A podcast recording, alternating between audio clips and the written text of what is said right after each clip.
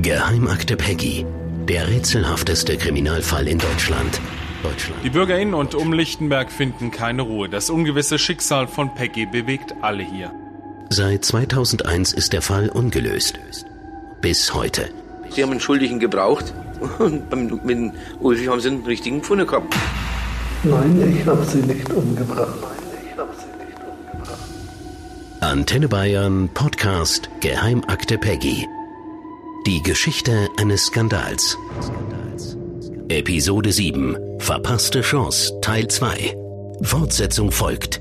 Willkommen zu Geheimakte Peggy, dem Podcast von Antenne Bayern. Ich bin Cordula Senft aus der Antenne Bayern Nachrichtenredaktion und bei mir ist mein Kollege Christoph Lemmer. Hallo, wir würden uns natürlich wieder über eine Bewertung freuen und natürlich am liebsten über volle fünf Sterne. Natürlich.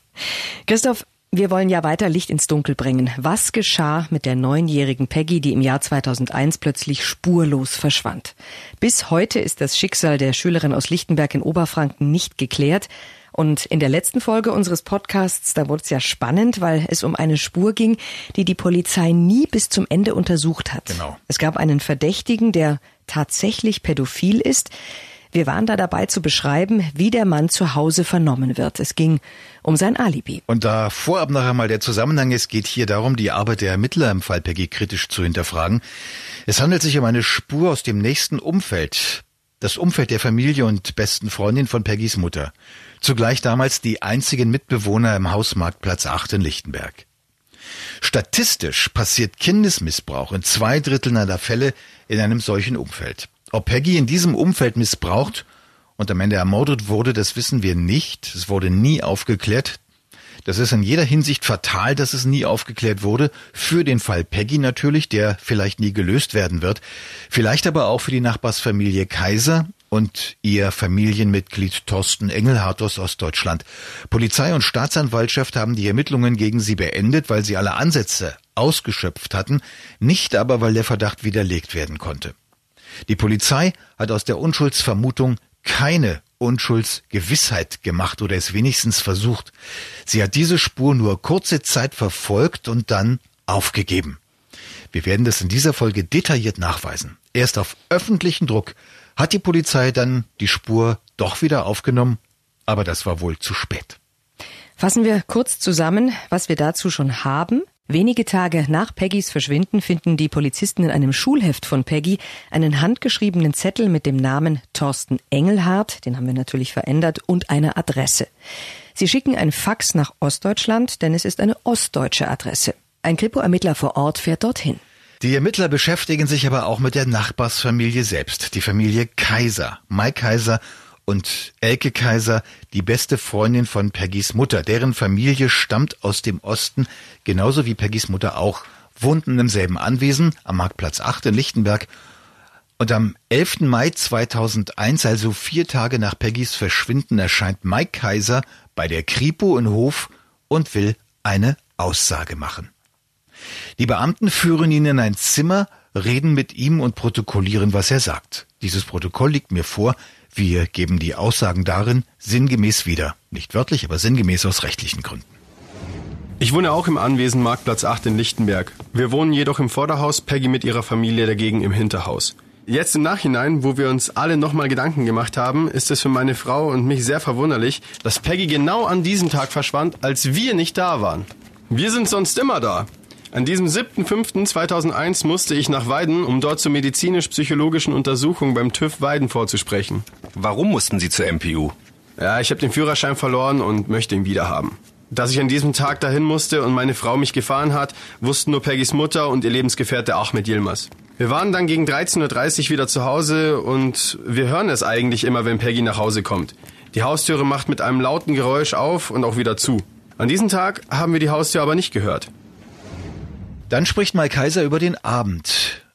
Also als er das erste Mal mitbekam, dass Peggy vermisst wurde. Das fiel ihm demnach erst auf, als Peggys Mutter bei ihm in der Wohnung stand.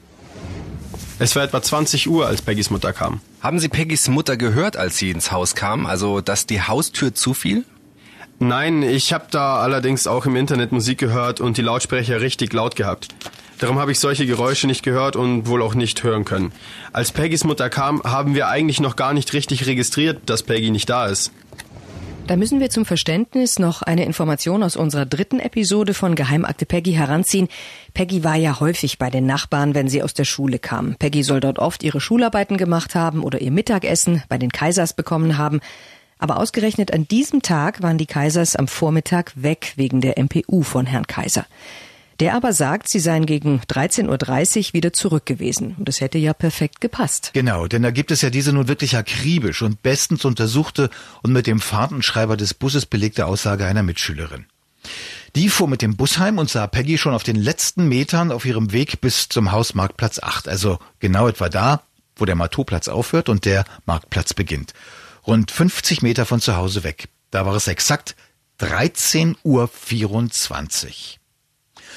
Und Mike Kaiser sagt jetzt, sie seien gegen 13.30 Uhr wieder daheim gewesen. Sechs Minuten später oder circa. Und jetzt, Achtung, Achtung, merken wir uns das bitte ganz genau, denn auf diese Uhrzeit kommen wir noch zurück. Mike Kaiser bei der Polizei. Er ist selber hingegangen, vier Tage nach Peggys Verschwinden. Er hat also erzählt, dass Peggys Mutter gegen 20 Uhr bei ihnen in der Wohnung stand. Hören wir mal weiter rein. Mir ist da noch nichts Besonderes aufgefallen. Peggys Mutter war vielleicht eine Viertelstunde bei uns oben. Und dann meinte sie erst, wo ist denn die Peggy? Hat die Mutter denn da noch nichts darüber gesagt gehabt, dass die Peggy nicht da ist? Hm, nein. Ja. Hm, Peggys Mutter hat dann ihre kleine Tochter genommen. Die war bei uns. Dann nochmal eine Viertelstunde später rief sie bei uns an und meinte, dass die Peggy nicht da sei. Aber wir haben uns nichts dabei gedacht, meine Frau und ich. Das kam schon mal vor, dass Peggy sich verspätet hat. Die hat schon mal die Zeit bei einer Freundin vergessen. Und das war so um 21 Uhr. Peggys Mutter bat da meine Frau zu ihr rüberzukommen und auf die kleinere Tochter aufzupassen. Das hat sie dann auch gemacht. Ich bin bei uns in der Wohnung geblieben. Gegen 23 Uhr bin ich dann ins Bett gegangen. Christoph, wir hatten über diesen Abend bei Familie Kaiser ja schon gesprochen. Das klang da teilweise anders in der Episode 3 von Geheimakte Peggy. Mhm. Da ging es ja auch schon mal darum, was da an diesem Abend bei Kaisers los war. Ja, in der Tat. Und über den Verlauf dieses Abends gibt es auch lauter unterschiedliche Aussagen. Herr und Frau Kaiser, vor allem Herr Kaiser, hat das immer wieder in seinen Aussagen verändert. Aber hier sind wir ganz am Anfang des Prozederes, also sofort nach Peggys Verschwinden eben und außerdem in einer wirklich ungewöhnlichen Situation. Der Zeuge, also Mike Kaiser, der Nachbar, der ist eben von sich aus zur Polizei gelaufen und hat diese Version ausgesagt. Okay, gegen 23 Uhr will er ins Bett gegangen sein. Aber damit war die Vernehmung nicht beendet, denn der Polizist fragte nach. Haben Sie nicht mitbekommen, dass Peggys Mutter wegen Peggys Verschwinden die Polizei verständigt hat? Ja, doch, schon. Das hat mir meine Frau in der Nacht noch gesagt. Ich war aber schon so im Halbschlaf, dass ich das gar nicht mehr richtig registriert habe. Ich habe das erst um Mitternacht richtig mitgekriegt, als die Polizei bei uns im Haus war. Ähm, und was ich noch sagen wollte. Wissen Sie, in letzter Zeit sind so viele Dinge passiert und das Verhalten von Peggys Mutter war auch so merkwürdig. Also wegen dieser ganzen Umstände der letzten Zeit muss ich Ihnen sagen, dass ich den Verdacht habe, dass Peggys Mutter das Verschwinden von Peggy inszeniert hat. Wie bitte? Peggy ist gerade vier Tage weg, Mike Kaiser geht von sich aus zur Polizei und dann verdächtigt er Peggys Mutter, die habe das Verschwinden ihrer Tochter inszeniert? Das ist komisch, oder? Der Polizist hat dann noch nachgehakt. Wie kommen Sie darauf? Ich kenne Peggys Mutter seit circa fünf Jahren. Wir wissen, wie sie sich verhält, wenn sie gestresst ist. Ich musste feststellen, dass das Verschwinden von Peggy sie so gut wie nicht berührt hat. Im Nachhinein meine ich, sie ist deswegen so ruhig geblieben, weil sie weiß, wo Peggy sich befindet. Und wo wäre das Ihrer Meinung nach? Sie könnte sich bei Freunden in Ostdeutschland aufhalten. Ähm, da gibt's mehrere Möglichkeiten. Zwei Ex-Freunde von Peggys Mutter oder ihre Eltern. Und dann ist eine wirklich ganz komische Frage im Protokoll vermerkt, wo man sich schon fragt, wie der Polizist auf sowas überhaupt kommt. Vermuten Sie auch, dass das Kind möglicherweise bei Ihren Arbeitskollegen ist? Bei welchen Arbeitskollegen? Wohl bei Arbeitskollegen von Peggys Mutter. Das mag jetzt völlig aus der Luft gegriffen klingen, aber dann kommt die Antwort von Mike Kaiser drauf. Das schließe ich nicht aus. Es steht da tatsächlich mit so einer gestellten Formulierung im Protokoll und ich muss darum auch sagen, dieses Protokoll liest sich zwar wie eine wörtliche Mitschrift, aber die Formulierungen sind da durchweg so komisch und die Zwischenfragen manchmal gar nicht notiert, dass ich denke, das haben Polizisten später beim Schreiben so formuliert. Das ist leider auch üblich. Vernehmungsprotokolle sind fast immer eine schwierige Lektüre, weil nie klar ist, was die Zeugen wirklich gesagt haben und was jetzt Formulierungen der Polizisten sind. Wie geht's in diesem Protokoll weiter? Ja, der Polizist fragt, warum Peggys Mutter ihr Kind versteckt haben sollte und Mike Kaiser antwortet? Um sich auf diese Art und Weise von Ahmed zu trennen und ein neues Leben anzufangen. Glauben Sie, dass Peggys Mutter ihrer Tochter etwas angetan haben könnte? Nein, auf keinen Fall. Aber ich komme zu dem Schluss, dass sie selbst die Peggy verschafft hat. Deswegen, weil sie sich anders benimmt, als sich ein normaler Mensch benehmen würde, wenn das Kind verschwindet. Sie ist nicht bloß ruhig, sondern manchmal sogar fröhlich und lacht, obwohl das nicht angebracht ist. Diese Vernehmung von Mike Kaiser war am 11. Mai. Genau. Vier Tage nach Peggys Verschwinden. Genau. Da fanden Polizisten auch den Zettel mit der Adresse von Thorsten Engelhardt. Mhm. Und am 14. Mai hat die Polizei ihm dann einen Besuch in Ostdeutschland abgestattet. So ist es. Die Familien Engelhardt und Kaiser gehören ja zusammen. Die Engelhardts sind ein Familienzweig der Kaisers. Genau, diese beiden Familien sind miteinander verwandt. Die Polizei ermittelt jetzt also in Ostdeutschland bei Engelhardts und parallel bei den Kaisers in Lichtenberg. So ist es. Und am 14. Mai sind drei Polizisten bei Thorsten Engelhardt und seinen Großeltern in Ostdeutschland. Sie haben sich über den Jungen gewundert. Über sein Medaillon mit dem Bild von Peggy, das er an einer Kette um den Hals trägt, über seine Aussage, er habe mit der Neunjährigen ein geschwisterliches Verhältnis gehabt. Und wie alt war Thorsten Engelhardt da nochmal? Der war 17. Über seine Behauptung, er sei zuletzt im Sommer 2000 in Lichtenberg gewesen, worauf sich dann aber seine Großmutter verquatscht und ausplaudert, dass sie alle zusammen ja auch ein halbes Jahr später noch einmal in Lichtenberg gewesen seien, nämlich Januar 2001. Wobei diese zwei Besuche dabei blieb es am Ende auch nicht, es wurden dennoch sehr viel mehr. Und dann kommt die Klassikerfrage schlechthin. Wo waren Sie an dem Tag, an dem Peggy verschwand? Die Frage nach dem Alibi. Vernehmung von Thorsten Engelhardt in seinem Zimmer im Haus der Großeltern in Ostdeutschland. Drei Polizisten sind da. Die beiden bayerischen Soko-Ermittler Robert Holzer und Juli Zweig und der örtliche Beamte Kriminalobermeister Koller. Die Namen sind aus Persönlichkeitsschutzgründen geändert. Auch die Dialoge geben die Vernehmung nicht wörtlich wieder, sondern aus rechtlichen Gründen wie immer nur sinngemäß. Schildern Sie mir doch mal bitte den Tagesablauf des 7. Mai 2001. Äh, Das war ein Montag. 7. Mai, ähm, muss mal nachdenken. Boah. Also, da war ich sicher vormittags in der Schule und nachmittags wie üblich in unserem Clubhaus. Das ist hier ganz in der Nähe. Das muss man kurz erklären. Mit Clubhaus meint Thorsten eine selbstgezimmerte Holzhütte, ein bisschen versteckt gelegen, die haben Jugendliche aus der Umgebung als Rückzugsort genutzt. Da wurden dann logischerweise auch heimliche Dinge getan, also sowas wie Alkohol trinken, rauchen, knutschen, halt ein Ort ohne Eltern oder andere Erwachsene. Im Clubhaus war ich zusammen mit Tom und Jens. Und dann bin ich nach Hause gegangen. Ich war hier wieder so gegen, ja, halb sieben. Und am nächsten Tag habe ich von meiner Oma erfahren, dass die Peggy verschwunden ist. Okay. Sagen Sie, haben Sie eine Idee, was mit Peggy geschehen sein könnte? Ja, schon. Meine starke Vermutung ist, dass das der Ahmed Yilmaz war, also ihr Stiefvater. Wie kommen Sie darauf? Ja, die Peggy hat schon sowas gesagt. Die meinte, dass der Türke sie nicht mag. Der würde sie nur als lästigen Mitesser ansehen. Die war ja nicht seine leibliche Tochter. Damit war diese Vernehmung beendet. Die Polizisten sehen hinterher eine selbstgebrannte CD herumliegen. Die stecken sie ein. Dann gehen sie. Die CD schauen sie sich noch am selben Tag an. Auf ihr sind zahlreiche Kinderpornofotos und ein Porträtfoto von Peggy. Dasselbe Bild, das Thorsten in seinem Amulett an der Kette um den Hals trägt. Er hat also gesagt, er war in der Schule. Hat die Polizei das denn dann überprüft? Ja, das haben sie, beziehungsweise der ortansässige Kriminalobermeister Koller.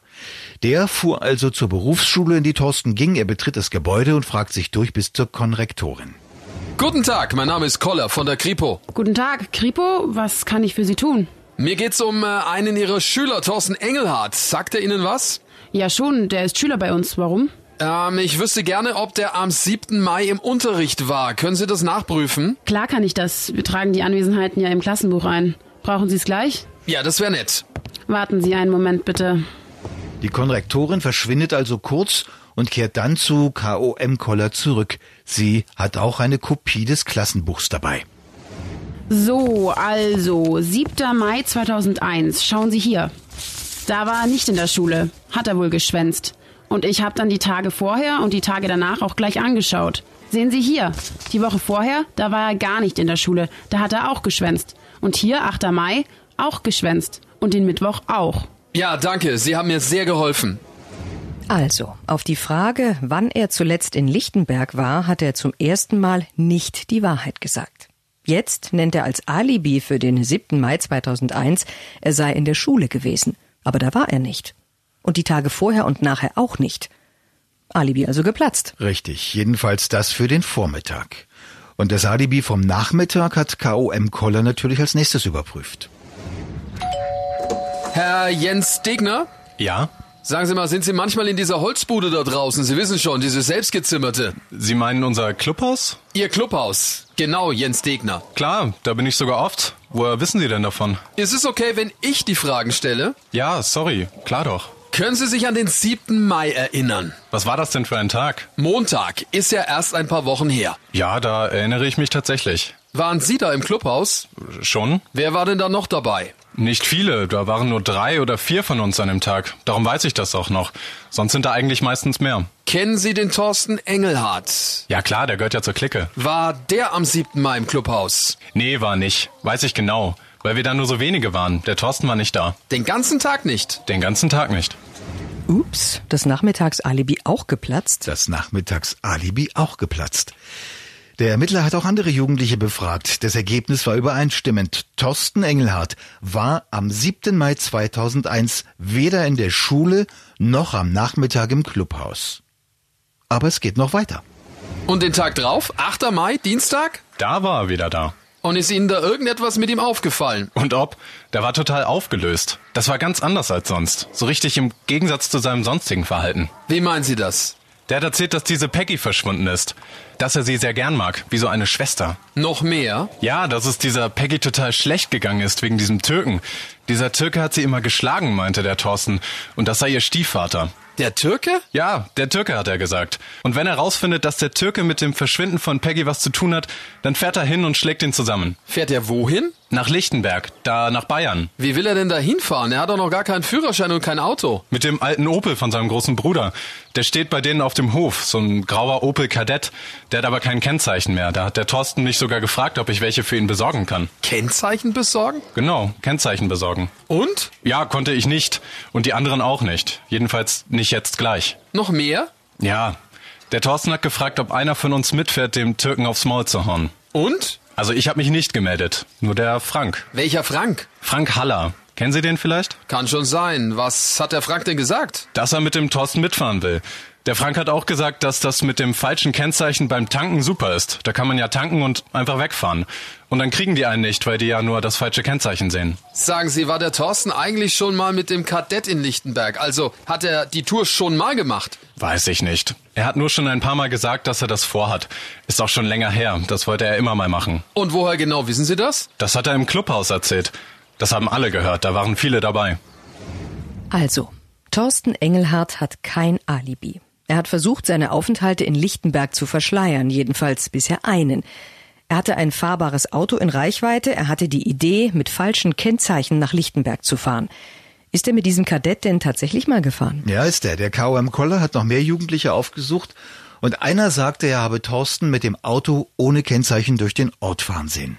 Und hat Thorsten noch mehr über Peggy erzählt? auch das hat er. Hören wir auch da in eine Vernehmung rein.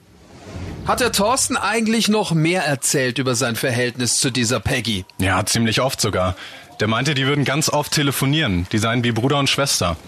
Und noch krasser war die Aussage einer Freundin von Thorsten. Wir nennen sie Jana.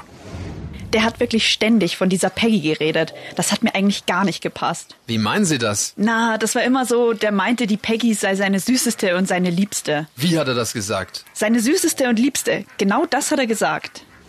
Und damit war die Sache immer noch nicht erledigt. Der Ermittler bekommt noch mehr heraus. Ein Jugendlicher erzählt ihm, Thorsten habe eine Affäre mit einem elf Jahre alten Mädchen gehabt. Und Jana, also die Freundin, sagte, Thorsten habe immer so gern mit ihren kleinen Geschwistern gespielt, vor allem mit der Vierjährigen.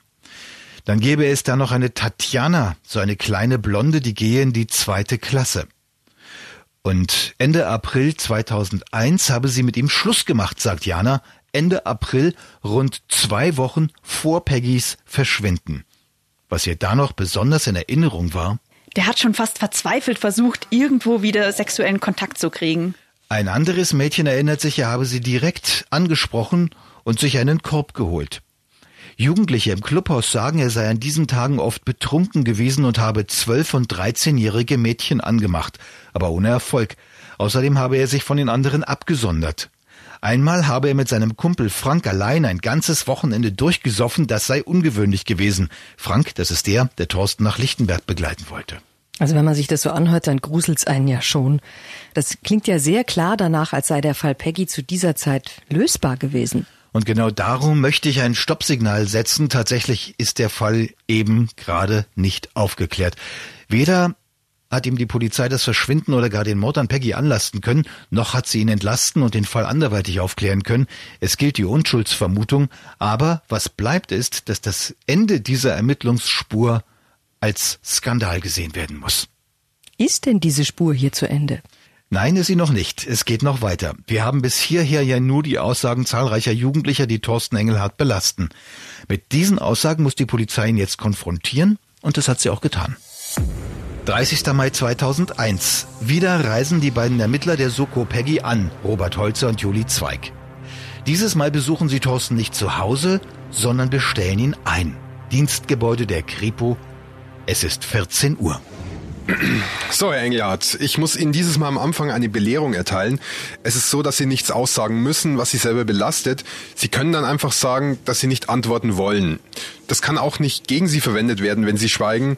Wenn Sie aber was sagen, das kann dann schon gegen Sie verwendet werden. Haben Sie das verstanden? Ja, verstanden. Gut, dann wollen wir mal. Also, es ist ja so, dass wir schon mal miteinander gesprochen haben und da haben Sie uns ein paar Mal nicht so ganz die Wahrheit gesagt. Wo wäre das denn beispielsweise der Fall gewesen? Sie waren am 7. Mai 2001 nicht in der Schule. Ja, okay. Da musste ich lügen. Da war ja meine Oma dabei. Da wollte ich die Wahrheit äh, nicht sagen, weil es ist so, äh, dass ich schon seit ein paar Wochen nicht mehr in der Schule war und äh, davon wissen die aber nichts. Ich gehe morgens halt immer pünktlich aus dem Haus. Die wissen nicht, dass ich die Schule schwänze. Aber mit dem Verschwinden von Peggy habe ich nichts zu tun. Ich war nicht in Lichtenberg an dem Tag. Wahrscheinlich war ich hier in der Stadt, wie meistens. Das habe ich doch noch gar nicht gefragt. Aber gut, mit wem sind Sie denn immer so in der Stadt? Und äh, vielleicht erinnern Sie sich sogar, mit wem Sie am 7. Mai zusammen waren.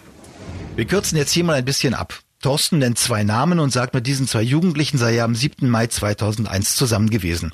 Die Polizei befragt die beiden neuen Alibi-Zeugen. Beide bestreiten Thorstens Angabe. Nein, sagen sie, an diesem Tag seien sie nicht mit ihm zusammen gewesen. Und damit weiter mit der Vernehmung. Sie haben uns doch gesagt, dass Sie mit der Peggy nie telefoniert haben. Stimmt doch, oder? Ja, das ist wahr. Äh, ich habe nie telefoniert mit Peggy. Sie haben da so einen Treffpunkt, den nennen Sie Clubhaus, oder? Ja, genau. Da haben wir schon ein paar von Ihren Freunden vernommen. Denen sollen Sie gesagt haben, dass Sie ganz oft mit Peggy telefonieren. Wie ist denn das jetzt wirklich? Also, ich rufe manchmal den Mike an und äh, manchmal ist die Peggy bei denen. Also bei den Kaisers. Und dann ist die manchmal auch an den Apparat gegangen. Ihre Freunde aus dem Clubhaus sagen, dass sie vorhatten, nach Lichtenberg zu fahren. Sie sollen denen gesagt haben, dass da dieser silberfarbene Kadett bei ihnen auf dem Hof steht, dass sie mit dem da runterfahren wollen. Stimmt. Da kann ich mich erinnern. Das habe ich aber nur so allgemein gesagt. Also nur so, nur so allgemein, dass ich mal äh, nach Lichtenberg will, aber nicht mit dem Opel. Sagen Sie mal, Sie haben diese Kette mit diesem Medaillon und dem Foto von der Peggy ja heute auch an. Ich meine, das fällt ja ins Auge. Das habe ich immer bei mir. Immer. Seit ich weiß, dass sie verschwunden ist. Die ist sowas wie eine kleine Schwester für mich. Das Bild ist für mich ein Erinnerungssymbol, bis sie wieder auftaucht. Sind Sie jetzt nervös? Ja, ich bin zum ersten Mal in einem solchen Raum. Wenn wir jetzt bei mir wären, dann wäre das wahrscheinlich ganz anders. Wer ist denn diese Tatjana? Von der hat uns ihre Ex-Freundin erzählt, Diana. Die hat auch gesagt, dass die Tatjana erst acht ist. Das ist meine Nichte. Stimmt, äh, dass ich mit der ein gutes Verhältnis habe. Was für ein gutes Verhältnis? Einfach nur so. Mehr ist da nie gewesen. Da sollen mir lieber die Hände abfallen. Da sollen mir lieber die Hände abfallen? Da sollen mir lieber die Hände abfallen. Das hat er wirklich so gesagt. Dieser Satz fiel auch den Beamten auf. Der Soko-Ermittler Holzer notierte dann noch als persönlichen Eindruck. Herr Engelhardt erwies sich als nicht sehr redselig. Man musste ihm alles aus der Nase ziehen. Und dann, schnipp, schnapp, ist dieser Ermittlungsstrang abgeschnitten. Ende. Aus. Hier ist einfach Schluss. Wie jetzt? Ausgerechnet jetzt? Ja, genau. Ausgerechnet jetzt. Jetzt gab es wieder eine Vernehmung, nicht mehr bei Engelhards, aber bei Mike Kaiser in Lichtenberg. 18. Mai 2001, also elf Tage nach Peggys Verschwinden, vier Tage nach dem ersten Besuch von K.O.M. Holzer bei den Großeltern von Thorsten Engelhardt. Und jetzt komme ich zurück auf diese Zeitangabe weiter vorn, wo ich Achtung, Achtung gesagt habe. Mhm. Da hatte Mike Kaiser gesagt, er sei mit seiner Frau gegen 13.30 Uhr wieder zu Hause gewesen. Das wäre so in etwa die Zeit gewesen, zu der Peggy auch dort hätte ankommen müssen.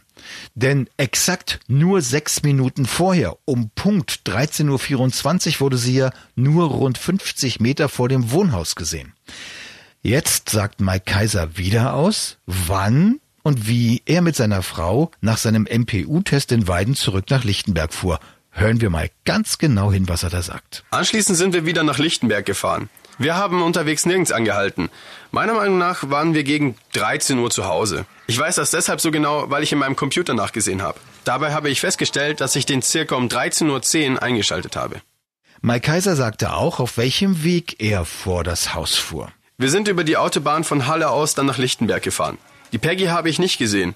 Ich meine aber, dass da Kinder auf der Straße waren. Wir sind noch zum Marktplatz 8 gefahren und haben das Auto vor dem Haus abgestellt.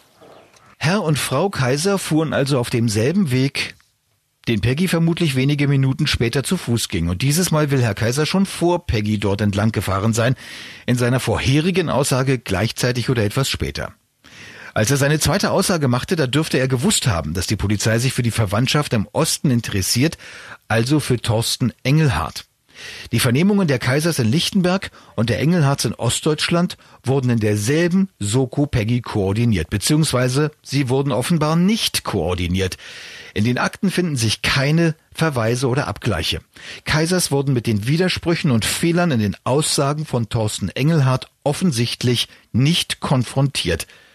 Das haben sie erst sehr viel später, nämlich im Jahr 2013, nachgeholt. Und die Spur in Ostdeutschland endet dann einfach so? Mhm. Das klingt jetzt ein bisschen, ja, unfertig, um es mal vorsichtig zu formulieren. Ja, und unfertig, genau das ist es auch.